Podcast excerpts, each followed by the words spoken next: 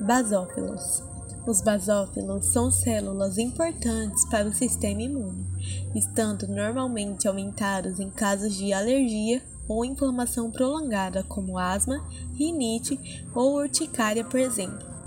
Os basófilos possuem sua estrutura inúmeros grânulos que, em situações de inflamação ou alergia, por exemplo, liberam heparina e histamina para combater o problema.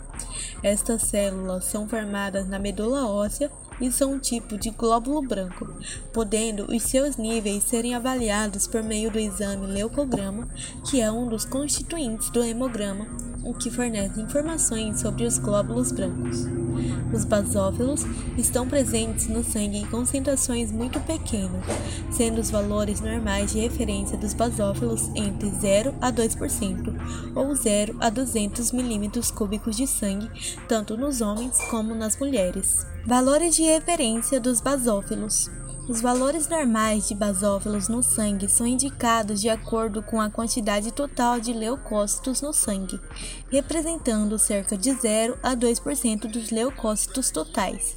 Os valores de referência para os basófilos não variam entre homens e mulheres adultos, no entanto, pode variar de acordo com o laboratório em que é realizado o exame de sangue e, por isso, o resultado do exame deve ser visto sempre pelo médico. Os basófilos são células pertencentes ao sistema imune e que normalmente são percebidas em casos de alergia ou inflamação prolongada. O que pode ser basófilos altos? O aumento da quantidade de basófilos, também chamado de basofilia, normalmente acontece quando há alguma inflamação no organismo, sendo normalmente acompanhada por outras alterações no leucograma.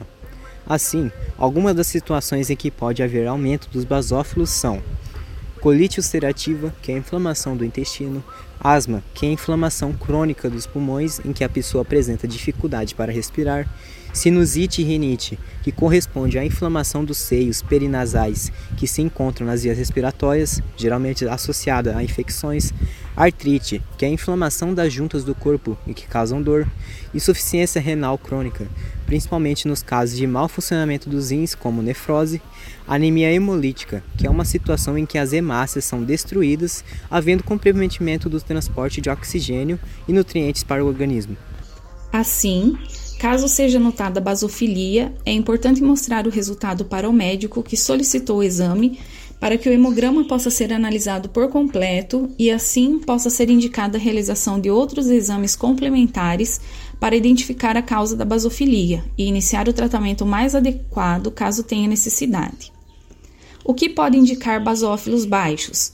A basopenia, que é quando os basófilos estão baixos, é uma situação pouco comum e que pode ocorrer devido à diminuição da produção de glóbulos brancos pela medula óssea, sendo possível identificar apenas 20 células por litro de sangue.